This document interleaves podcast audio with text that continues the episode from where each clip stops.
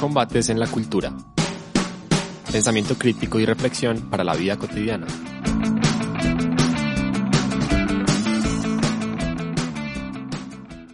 Don Gabriel, ¿qué hubo? Grite pues. Sí, señor, ya voy.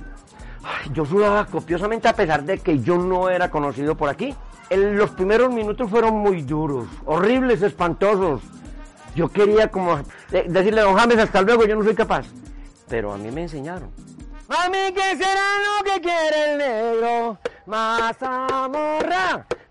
Me pareció maravillosa la propuesta porque es una forma de mejorar muchas cosas de acá del periodismo comunitario, intercambiando ese conocimiento con ellos porque ellos también tienen una manera muy particular de trabajar. Entonces es muy bueno que ellos conozcan cómo se trabaja acá para, para que nos enseñen qué, cómo hacen ellos allá también para mantener sus comunidades unidas y bien informadas. Corporación Mi Comuna 2, comunicando el territorio para el desarrollo de las comunidades. Soy Marcela Londoño Ríos, soy la directora general de la Corporación Mi Comuna. Mi Comuna es una organización social que se dedica a la comunicación comunitaria. Hacemos comunicación comunitaria en diferentes estrategias. Una de ellas la realización de medios de comunicación como el periódico Mi Comuna un medio impreso que se distribuye en los barrios de la Comuna de Santa Cruz y en lugares estratégicos de la zona nororiental. Y tiene también asociado toda una estrategia digital como el sitio web micomunados.com asociado pues o relacionado con, con las redes sociales. Hacemos producciones audiovisuales, producciones radiales, producciones fotográficas. Otra estrategia en la que hacemos comunicación comunitaria son procesos formativos. Entonces hacemos talleres de prensa, fotografía, tenemos semilleros de juventud y niñez con los que trabajamos estas temáticas. Adicional, entonces hacemos procesos de promoción de lectura y escritura a través de eh, las artes, como el teatro y la música. Entonces tenemos semilleros en los que hacemos estos procesos también con eh, las artes plásticas y a través como de, de las artes hacemos eso, a promover la lectura y escritura en el territorio con las poblaciones con las que trabajamos. Y finalmente otra de las estrategias es los espacios para el encuentro. Nosotros tenemos una sede cultural que se llama Casa para el Encuentro Eduardo Galeano. Eh, nosotros desde un inicio no quisimos tener una sede administrativa que funcionara únicamente para la organización, sino un espacio cultural que además de servirle a la organización para hacer todos sus procesos, sirviera de espacio de encuentro eh, para la comunidad y para otros colectivos y organizaciones de la zona nororiental. Entonces por eso hacemos procesos, agendas culturales, espacios formativos y encuentros comunitarios en la Casa para el Encuentro Eduardo Galeano, la sede de la Corporación Mi Comuna. Tener un medio de comunicación comunitario es resistir en la incertidumbre, es hacer presencia en la vida cotidiana del barrio, de una comunidad, de las familias, de la gente. Esto es lo que hace la Corporación Mi Comuna, la organización que hemos invitado a este episodio de la tercera temporada de Combates en la Cultura. Yo soy Jenny Giraldo García y esta es una realización de la Corporación Cultural Estanislao Zuleta.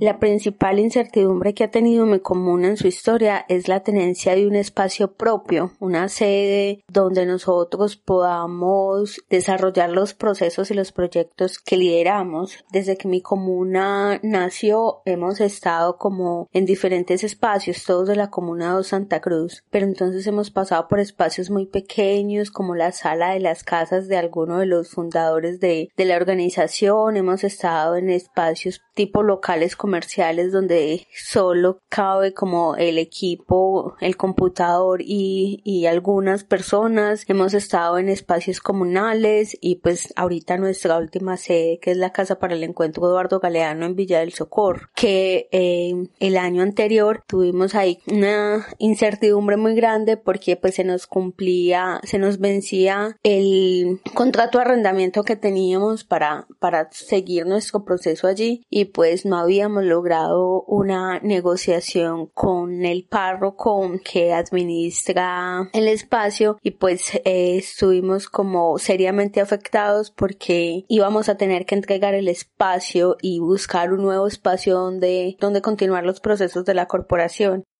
Tener una casa propia, una sede, un lugar para hacer y hacer es una de las grandes incertidumbres que tienen muchas organizaciones sociales, culturales y comunitarias. Y la pandemia que este 2020 ha golpeado a toda la humanidad ha traído como una de sus graves consecuencias justamente una suerte de desarraigo de esos lugares, que en algunos casos se van volviendo emblemáticos pero insostenibles ante la falta de recursos. Resistir en la incertidumbre para muchas organizaciones ha implicado migrar a la virtualidad y entenderla también como posibilidad de lugar, pero para otras la resistencia ha sido la búsqueda por mantenerse en esos espacios físicos. Finalmente llegamos a un acuerdo, aún estamos en, en ese espacio, pero igual para mi comuna, digamos que es una de sus mayores dificultades, porque entonces nos toca constantemente, pues cada mes, eh, buscar los recursos económicos para poder sostener ese espacio físico, para pagar arriendo, para pagar todos los gastos administrativos que se derivan de, de tener una sede. Y pues en nuestros sueños y en nuestras metas está tener un espacio propio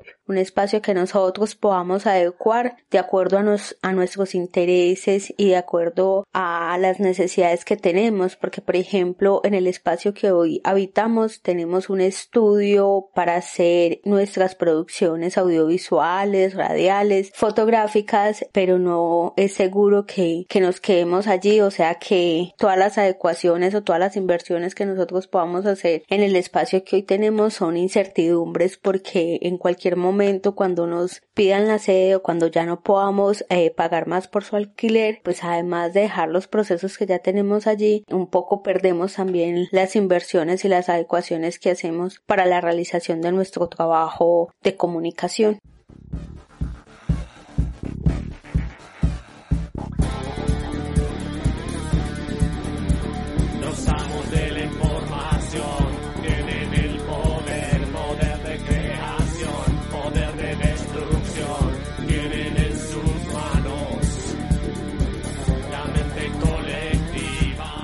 Garantiza a toda persona la libertad de expresar y difundir su pensamiento y opiniones, la de informar y recibir información veraz e imparcial, y la de fundar medios masivos de comunicación. Estos son libres y tienen responsabilidad social. Esto dice la Constitución Política de Colombia. Pero estamos en épocas de algoritmos, fake news y verdades fabricadas o posverdades como las han llamado, en una oleada de información que se mueve al ritmo de los poderes económicos y políticos que se han adueñado de nuestro derecho a la información veraz e imparcial.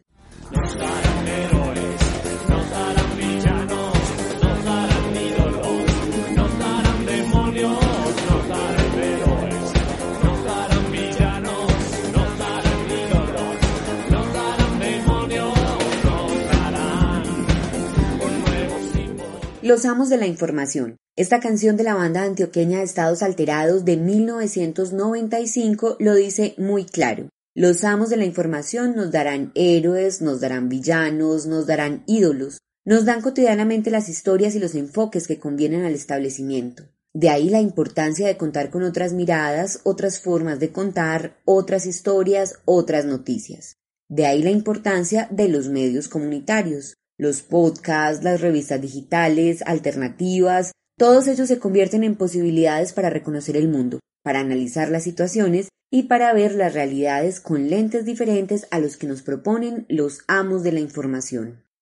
Bueno, la mirada que nosotros tenemos de los medios de comunicación masivos y comerciales es que ellos tienen unos intereses particulares y que eh, la producción de contenidos y la información que brindan responden a esos intereses particulares que no necesariamente son los mismos intereses de sus audiencias o de las comunidades y de las personas a las que llegan. Eso nosotros lo tenemos claro y también tenemos claro cuáles son nuestros intereses como proceso de comunicación comunitaria en un territorio y además cuáles son nuestros alcances ¿cierto? Nuestro alcance está en un territorio específico, sin segregarnos de, de la ciudad, ¿cierto? Porque somos parte de, una ciudad, de un país, pero pensamos que hacer el proceso, liderar el proceso en un lugar, en un espacio específico, así podemos hacer unas contribuciones, digamos que, que mucho más eh, intencionadas y mucho más con mayor impacto. Entonces, nosotros también lo que decidimos es, sabemos que nuestro proceso es diferente a lo masivo, a lo comercial. De hecho, nosotros ni siquiera somos un medio eh, noticioso. Nosotros somos más un medio que se encarga de de hacer visibles eh, las dinámicas de la gente, las historias, los procesos que se dan en el territorio, que empleamos géneros como la crónica, como los relatos, como las narrativas para dar cuenta de esas dinámicas identitarias de, del territorio, más que un asunto noticioso donde la gente eh, tome información inmediata y pase de largo, sino que sea un proceso que está en el sentido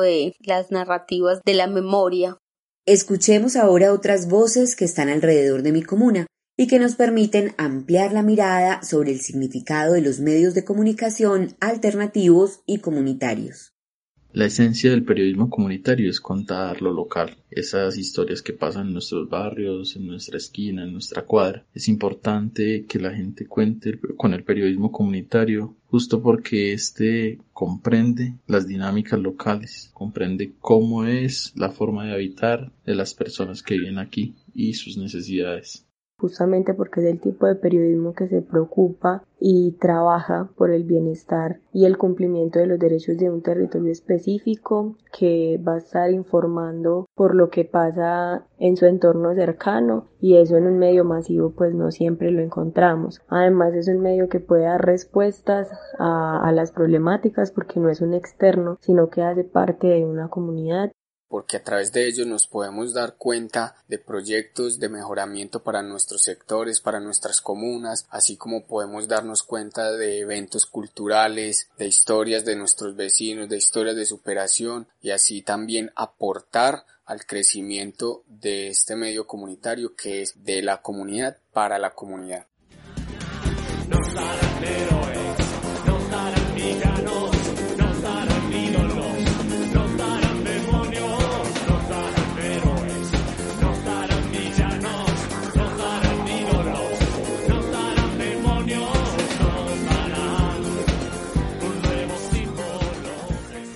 Si los medios de comunicación masivos, esos que llegan a las salas de nuestras casas, a los restaurantes en los que almorzamos, a los buses o a los taxis, tienen una agenda que en su mayoría está al servicio del poder y no de la ciudadanía, o se construyen para favorecer a los grandes grupos económicos e ignora las preguntas elementales de quienes los escuchan, y si a eso le sumamos la dictadura del algoritmo en las redes sociales, que ahora resulta que nos muestran la información de acuerdo a fórmulas, palabras claves y likes, pues el periodismo comunitario se hace cada vez más necesario. Es una forma de hackear el algoritmo. ¿Cómo el trabajo de mi comuna es una forma de resistencia ante esa hegemonía de los medios de comunicación? Volvamos a escuchar a Marcela. La memoria sí es resistencia. Por ejemplo, nosotros nos hemos resistido desde esos relatos que contamos a ser estigmatizados, a que nos sigan señalando como una de las zonas más peligrosas de la ciudad, a que nos sigan señalando como una de las zonas desordenadas en términos de planeación territorial, ¿cierto? Nos seguimos resistiendo a, ser nombrados de forma diferente a como nosotros nos vemos y a como nosotros hemos decidido ser nombrados. Nosotros en, en nuestros relatos hemos identificado nuestras fortalezas y hemos identificado que más allá de la forma despectiva en que se nos ven algunos sectores de, de la ciudad, somos mucho más que eso, ¿cierto? Somos artistas, somos la zona de la ciudad donde mayor procesos organizativos culturales hay, somos la zona donde el arte resalta como sobre los diferentes acontecimientos eventos o situaciones adversas que se puedan presentar. La resistencia de nosotros es eso,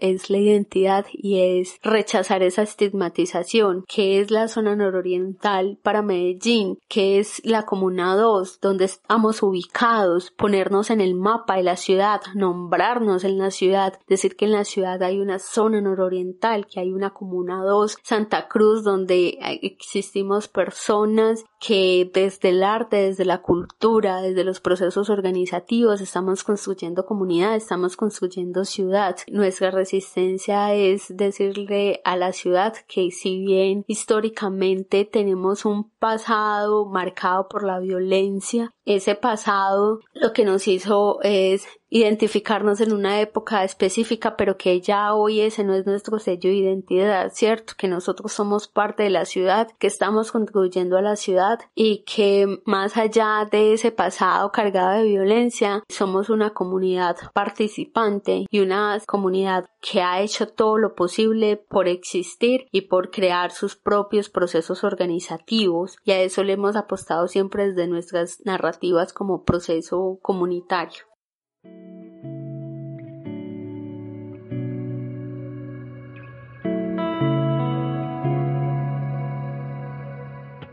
Nosotros hemos hablado de oponer a una cultura de la violencia una cultura de los derechos humanos, o dicho de otra manera, de oponer a una cultura autoritaria y de la imposición una cultura de la reciprocidad y del respeto.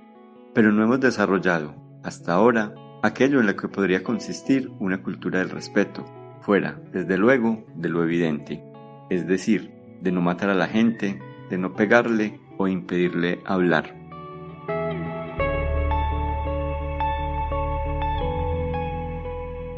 Con este fragmento inicia Estanislao Zuleta la conferencia sobre el respeto en la comunicación y vemos con pertinencia pensar desde ahí lo que significa nuestra relación con los medios y la información que consumimos. Se hace necesaria una crítica constante a eso que vemos, leemos y escuchamos.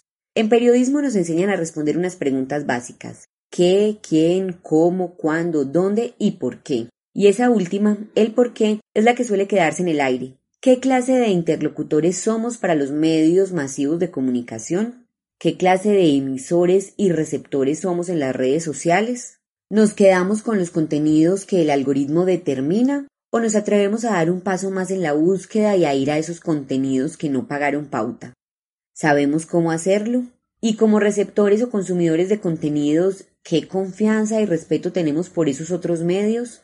En esas preguntas y en nuestras respuestas se encuentran muchos de los retos del periodismo comunitario. En sí, hacer comunicación comunitaria es todo un reto. Primero, porque también sobre nosotros hay una mirada despectiva de que nuestros procesos son de baja calidad que nuestros procesos deben ser gratuitos en todos los sentidos, en la venta de pauta publicitaria, en la producción de contenidos. Es una mirada que tiene tanto las personas como las diferentes entidades públicas y privadas consideran que hacer comunicación comunitaria es un acto de voluntariado y que por y que por ese sentido todo lo que hacemos debe ser de forma gratuita. Se confía poco en nosotros para hacer las diferentes producciones. Se tiene digamos que una valoración muy baja de lo que hacemos y esa valoración va tanto en el contenido en sí como en, en el pago la, la retribución económica que nosotros pedimos como por el trabajo que realizamos. Es un reto también en el sentido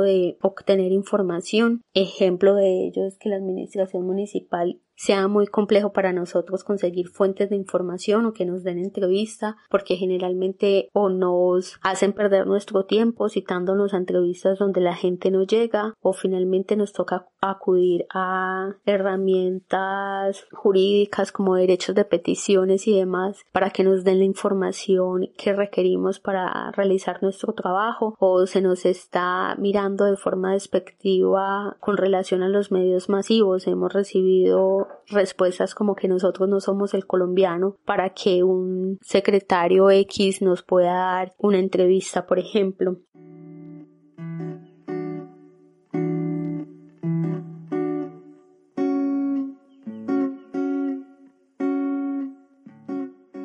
Los retos también están en las audiencias, ¿cierto? en términos de mantener la relación con ellos porque, por ejemplo, para el medio impreso eh, no es fácil muchas veces circular en los tiempos determinados o de forma periódica porque los costos de producción son muy altos y hay veces no alcanzamos a tener como los recursos económicos suficientes para las producciones que tenemos planeadas. Es un reto también, digamos, que las personas puedan estar en, en nuestros procesos de forma permanente porque hemos encontrado personas que han, se han acercado a nuestros procesos a, a contribuir, pero poco podemos contar con ellas porque la carencia del recurso económico no permite que podamos pagarle bien a un profesional para que se quede haciendo su labor con nosotros. Y generalmente los jóvenes principalmente que son los que participan en nuestro proceso pues terminan yéndose para la empresa privada o para otras dinámicas que les permitan justo tener como ingresos económicos para resolverse la vida dificultades también de forma territorial. Hay organizaciones, hay liderazgos que no están muy de acuerdo con los procesos que se llevan porque justamente medios como nosotros no se prestan para hacer vitrina de, de un liderazgo en particular o no nos prestamos para promover ideas o proyectos que sabemos que no son del beneficio de la comunidad y que al contrario se está haciendo un aprovechamiento personal de ellos. Entonces digamos que